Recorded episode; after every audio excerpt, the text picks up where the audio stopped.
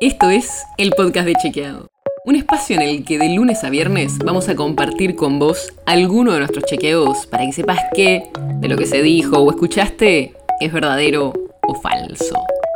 También te vamos a presentar las verificaciones que hacemos de las desinformaciones que andan circulando por ahí y vamos a traerte datos y contexto para entender mejor las noticias.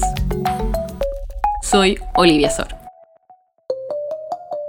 El INDEC publicó hace algunos días que la pobreza cerró el 2021 en un 37,3%, mientras que la indigencia fue del 8,2%. Por eso, en este episodio te vamos a contar cómo variaron estos números en los últimos años. Pero antes, empecemos por lo primero. ¿Cómo se mide la pobreza en la Argentina? El INDEC tiene dos canastas. Una que solo incluye comida y que usa para medir la indigencia y la otra que incluye otras cosas además de comida, como vestimenta, gastos de transporte, con el que se mide la pobreza. Para que tengas una idea, en diciembre la canasta que se usa para medir la indigencia era de un poco más de 33 mil pesos para una familia tipo de cuatro personas, y la canasta de pobreza era de 76 mil pesos. Y con estas dos canastas arma la línea de indigencia y la línea de pobreza, o sea, si una familia de dos adultos y dos chicos tenía ingresos por menos de 33 mil pesos, eran indigentes. Y si ganaban menos de 76 mil, eran pobres. El último dato que dio el INDEC fue de que la pobreza cerró el 2021 en un 37,3%. Esto es todavía dos puntos por encima del porcentaje que había a fines de 2019, antes de la pandemia, cuando la pobreza era del 35,5%. Y en términos históricos, es un valor parecido al de 2007, cuando todavía la pobreza seguía bajando después del aumento que hubo por la crisis del 2001.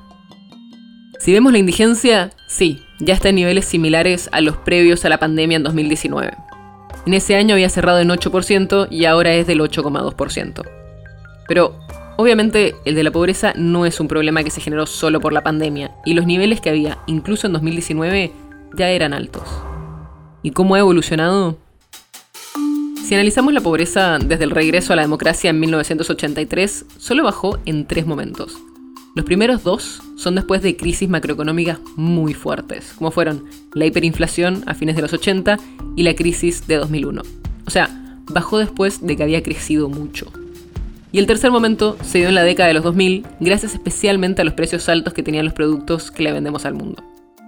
O sea que el problema ahora no es solo bajar la pobreza y volver a los niveles que había pre-pandemia, sino también ver cómo se puede bajar más. El podcast de Chequeado es un podcast original de Chequeado, producido en colaboración con Posta. Si tienes una idea, algún tema del que te gustaría que hablemos en un próximo episodio, escribinos a podcast.chequeado.com. Y si te gustó este episodio, seguinos en Spotify o en tu app de podcast favorita y recomendanos a tus amigos.